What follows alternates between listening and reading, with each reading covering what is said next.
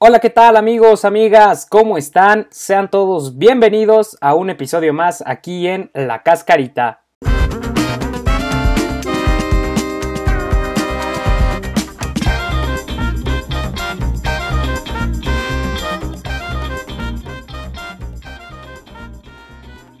Pues ya está amigos, finalmente tenemos campeón de la Liga MX se termina el torneo, se juega ya la final de, vuelta del torneo. Y pues bueno, no hay novedad en cuanto al equipo que alzó el título el torneo pasado. Lo vuelve a hacer el Atlas, lo vuelve a hacer el rojinegro de Diego Coca. Que después de ocho años volvemos a ver a un bicampeón en la Liga Mexicana. Eh, con un trabajo impresionante, con una plantilla eh, pues sin tantos reflectores, ¿no? Sin tantos eh, nombres sin tantos jugadores que sean pues mediáticos, ¿no? Si se puede llamar de alguna manera, eh, con más garra, con más hambre, con más coraje, con más orgullo. Pues bueno, el Atlas es campeón nuevamente del fútbol mexicano. Imagínense después de 70 años de no levantar un solo título, y llegar y levantarlo dos veces consecutivas, ser bicampeón del torneo es algo pues de, ensueño, ¿no? Es algo con lo que yo creo que la afición rojinegra ni siquiera se lo imaginaba, eh, porque realmente al Atlas pues no lo veíamos eh, anteriormente luchando en las, en las primeras posiciones, en los partidos importantes, y de un año para acá, de unos dos años para acá yo creo, pues se ha venido fortaleciendo el proyecto, han, han llegado eh, jugadores, así como se han ido, ¿no? También jugadores clave en el conjunto jalisciense, y pues bueno, ahí está el resultado, ahí está el fruto de lo que alguna vez se comenzó, el fruto de la continuidad, ¿no? Y del, trabajo duro por parte de, cuerpo técnico y de jugadores, ¿no? Que ya lo decíamos, sin tanto eh, renombre, pues logran sacar la casta por el equipo y ahí están eh, poniendo en alto, en lo más alto del fútbol mexicano, el escudo del Atlas que tiene ya pues su tercer campeonato, ¿no? Su tercera estrella y en este partido de la vuelta, en este último partido de la final, pues vimos un encuentro eh, mucho más parejo, con tal vez más emoción, más nervio, claro, eh, comparado a lo que habíamos visto en el partido de ida, ¿no? En el Estadio Jalisco, en el que el Atlas eh, con esos dos goles, pues casi casi sentencia, ¿no? La final. Aquí el Pachuca sale muy bien a jugar esta, esta final, sale como debía de haberlo hecho. muy ofensivo, buscando esos goles, ¿no? Que, que le permitieran ir a la largue y lo hace bien el Pachuca. De hecho, comienza ganando pues muy temprano en el partido. Al minuto 8 ya eh, habían tenido varias llegadas. Y bueno, concreta Romario Ibarra una de ellas con, con una gran jugada individual, quitándose a, dos defensas del Atlas, eh, con un túnel incluido de hecho. Eh, sale a chicar Camilo Vargas, acomoda muy bien el balón. Y pues bueno, ahí tenía al Pachuca que era justo lo que necesitaba, ¿no? Anotar un gol lo antes posible para, para meterle ese nervio al partido, para meterle esa, esa emoción y seguir buscando, ¿no? Buscar ahí que, que lo anímico le pegara un poco al Atlas y, dejarse ir, ¿no? Eh, lo, intentó muy bien el Pachuca, tuvo además de esas varias llegadas. Eh, el Atlas también, ¿no? No bajó los brazos, intentó y llegó, incomodó varias veces a, Ustari y también habría una eh, jugada bastante polémica, un penal a favor de, de, Pachuca, un posible penal a favor de Pachuca que, que Fernando Hernández termina por no sancionar, no, no termina por decretar la falta, la cual creo yo que sí existía, le alcanza a dar un, un pisotón el jugador del Atlas suficiente, más que suficiente para marcar el penal. Eh, a pesar de que el jugador del Pachuca, Eric Sánchez, si no me equivoco, es quien recibe la falta, eh, sale controlando bien el balón, sale bien librado de la jugada y tiene oportunidad para, para mandar el centro, para seguir con la jugada en ofensiva. El jugador siente el contacto y decide tirarse, ¿no? Decide aprovechar la falta eh, pensando que se la van a marcar o pensando que ya en una revisión del VAR pues eh, verían que existe el contacto y que se marcaría penal. Bueno, pues no es así. El árbitro decide no marcarlo así. Les digo, creo yo que había que marcar penal en esa jugada. Iba a ser el, iba a ser importantísimo para el Pachuca. Hubiera sido en caso de que lo anotaran, sería el 2-0, ¿no? Que mandaría la largue.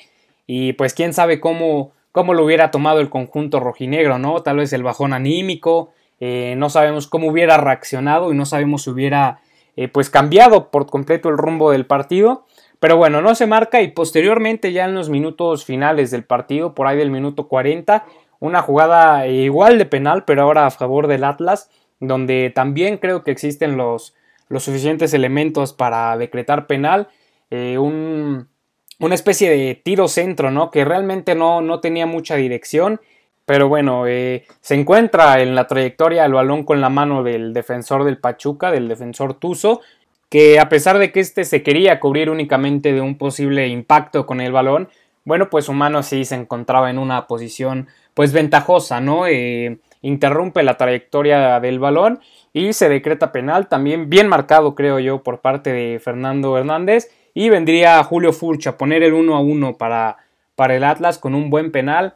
Y pues bueno, este gol era oxígeno puro para el conjunto rojinegro, los ponía eh, ya con más ventaja, con la ventaja con la que iniciaron el partido, ¿no? De dos goles.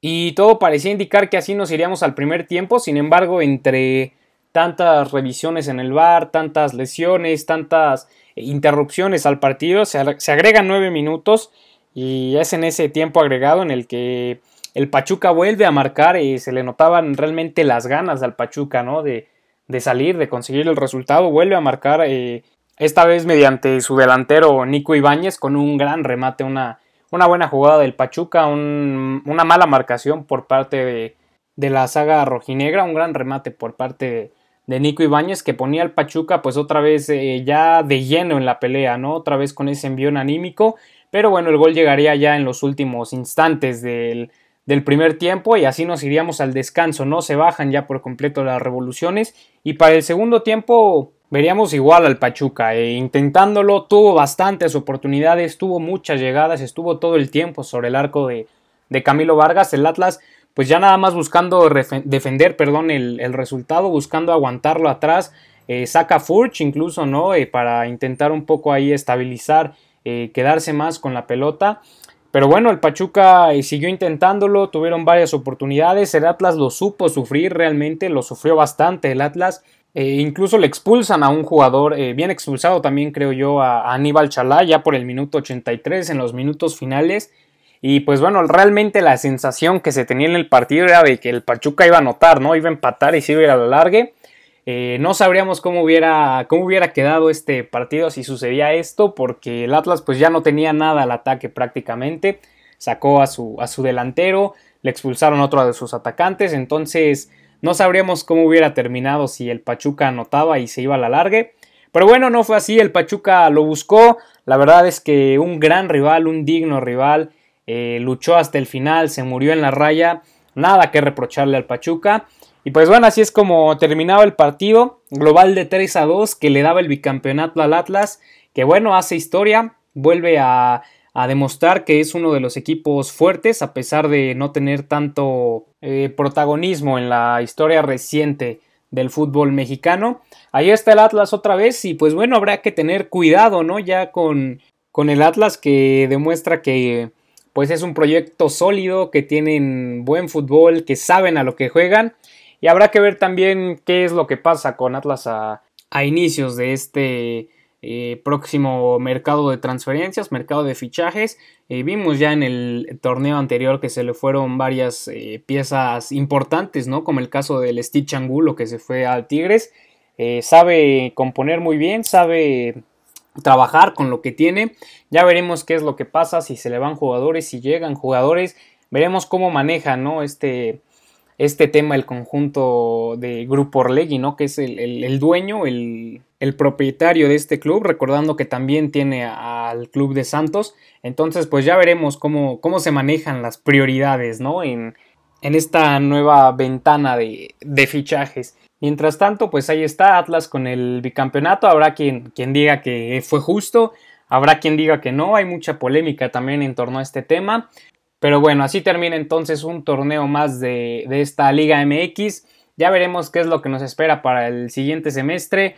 Eh, nuevas incorporaciones, cambios de técnico, movimientos entre, entre equipos. Veremos quién se arma mejor para encarar el siguiente torneo. Y pues bueno, mientras tanto yo me despido amigos, muchas gracias por estar aquí eh, escuchándonos, por seguirnos apoyando a lo largo de este, de este torneo y pues bueno, regresaremos entonces con las novedades que nos traiga este mercado de fichajes, esta ventana de fichajes. Y pues bueno amigos, nos seguimos escuchando, cuídense mucho, les mando un fuerte abrazo y hasta pronto.